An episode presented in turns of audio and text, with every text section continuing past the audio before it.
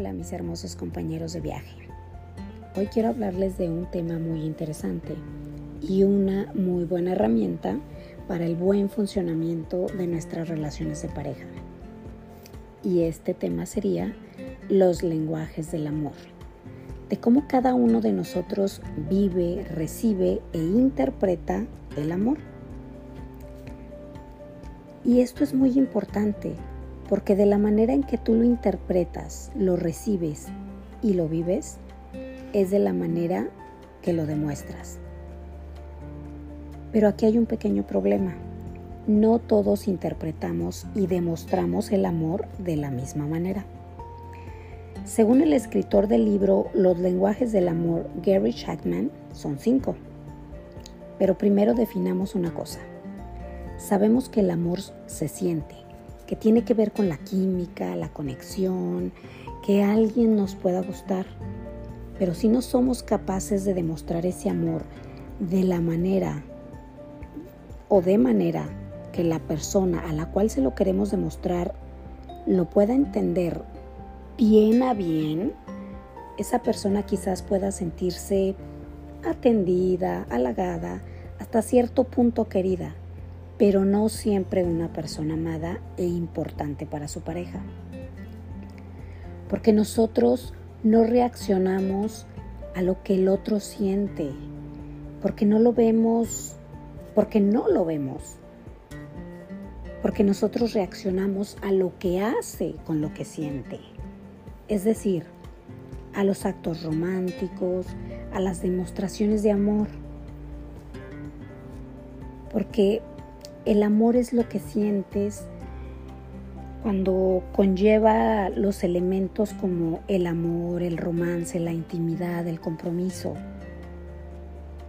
Aquí la clave es de eso que sientes, de qué manera aprendiste a expresar ese amor y tú crees que el otro lo va a entender. Por ejemplo, tú puedes ser un cuate que le demuestra su amor a su pareja con uno de los lenguajes del amor que sería actos de servicio. Y este cuál sería pues el ir a recogerla a su trabajo, lavarle el carro, no sé, cambiarle el foco, ayudarle a lavar los trastes. Y tu pareja puede estar pensando, es que este cuate no me quiere, porque nunca me dice que me ama, nunca me dice lo que significo para él, no me dice cosas lindas, porque ella entiende el amor con palabras de afirmación, un lenguaje diferente al tuyo. Así que pasemos a conocer estos cinco lenguajes que serían palabras de afirmación, tiempo de calidad, regalos o detalles, actos de servicio y contacto físico. El doctor Chapman los nombró así porque estas serían las formas más comunes de demostrar el amor y de sentirlo y vivirlo de una manera. Por ejemplo, en palabras de afirmación entran como las palabras de elogios, de motivación, de reconocimiento, de gratitud, de gran afecto ya sea escritas o habladas. Ya saben, el recadito, la cartita, el mensajito, pero más que el recadito, la cartita física es qué es lo que dice en la cartita o en el mensajito. Y también podría ser pues cuando hablas muy bien de tu pareja con terceras personas.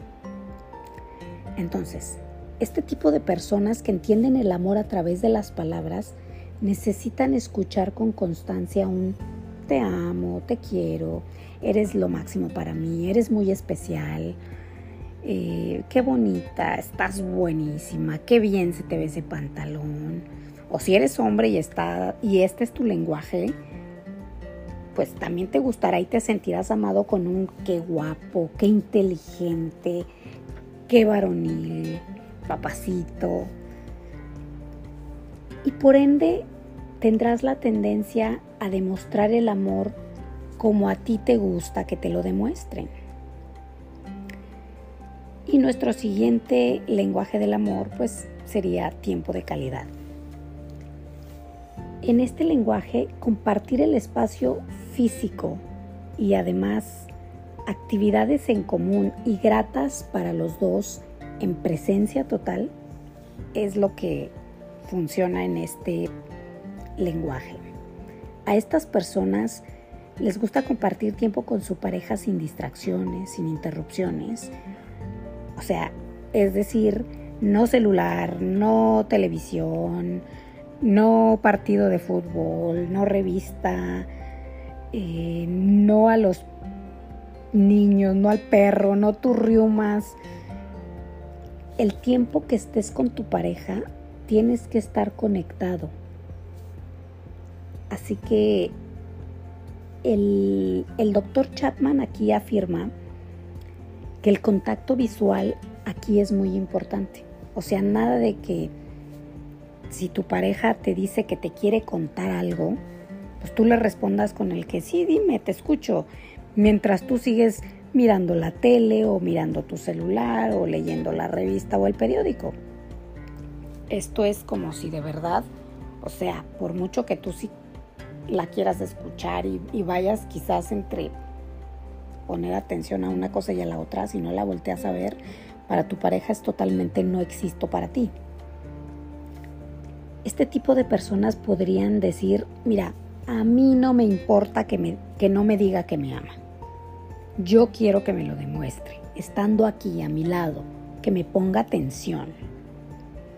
Este tipo de personas les gusta mucho como el siempre, pues caminar juntos, viajar juntos, hacer de comer juntos, ir de compras juntos, esa típica parejita que quiere que la acompañes incluso hasta la tienda de la esquina. Y es esa es su manera de entender y de sentirse amados. Nuestro siguiente lenguaje sería regalos o detalles. Y aquí quítense el estigma de que, ay, es que son interesados o materialistas, porque no es que esperen regalos caros o lujosos. En general son pequeños detalles o igual, si les dan algo costoso, lo que realmente a estas personas les hace sentirse amadas es saber que su pareja se tomó el tiempo para ir a comprarle un regalo, un detalle, el, tiempo para escribirles una notita. Y no importa lo que diga la notita, contrario a lo de palabras de afirmación, aquí tú le puedes escribir cualquier cosa. A ellos lo que les importa es el tiempo, el que sacaste el papel, una pluma y, y estuviste pensando para escribirle o decirle algo lindo. El, saber que, que, te tomaste el tiempo para ir a escoger un ramo de flores y que estuviste quizás decidiendo entre uno y otro y que eh, todo el tiempo la trajiste en, en, tu mente pensando cuál sería el ramo perfecto para ella. Vamos, es saber que su pareja pensó en ellos, que se acuerda de sus gustos. Esto es lo que a ellos les hace sentirse amados. Y, a estas, y estas personas suelen demostrar su amor comprándote regalitos muy, muy significativos, la florecita, te preparan el desayuno. Son muy detallistas. Ah, y algo muy importante, les hace sentirse amados cuando reciben este tipo de detalles sin motivo o razón aparente. O sea, que no es ni su cumple, ni Navidad, ni 14 de febrero, ni Día de las Madres. Que así, un día X, llegues con un detalle, les hace sentirse amados e importantes para su pareja. Y nuestro siguiente lenguaje sería actos de servicio. En este lenguaje no son grandes hazañas o proezas, sino pequeñas ayudas que aligeren las tareas de tu pareja y le hagan sentir que te importa. Por ejemplo, hacer hacerte cargo de algo que no le gusta hacer, como si a tu pareja no le gusta lavar los trastes, decir, tranquila mi amor, yo me hago cargo de esa parte, tú haces de comer y yo lavo trastes eh, atender a sus peticiones cuando te lo pide. También si sabes que para tu pareja es importante que la ayudes, ofrecerte antes de que te lo pida. Por ejemplo, ¿no? El típico de, pues cuando llegas con las bolsas del mercado, ¿no?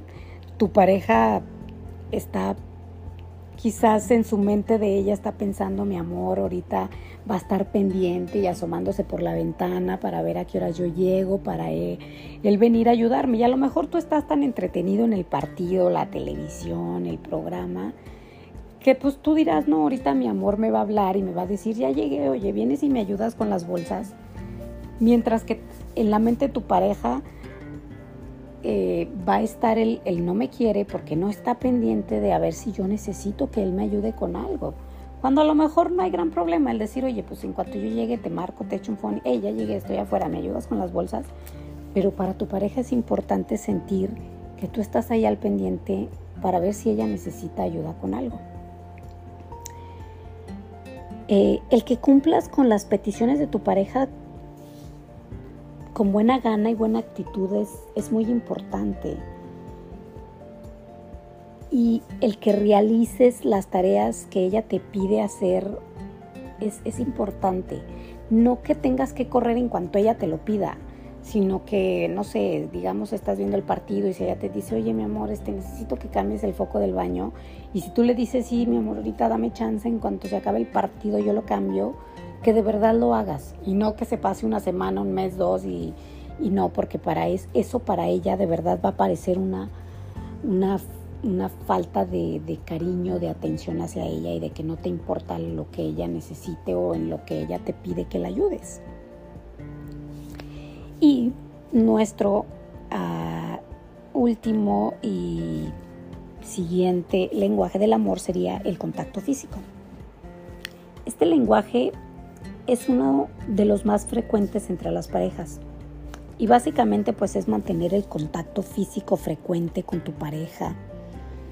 Ya sabes, el besito inesperado, ese abracito inesperado, tomarla de la mano, muestras de cariño, eh, en privado o frente a otras personas. Este lenguaje también incluye el contacto sexual, aunque no necesariamente quiere decir que quieran estar teniendo sexo con su pareja todo el tiempo.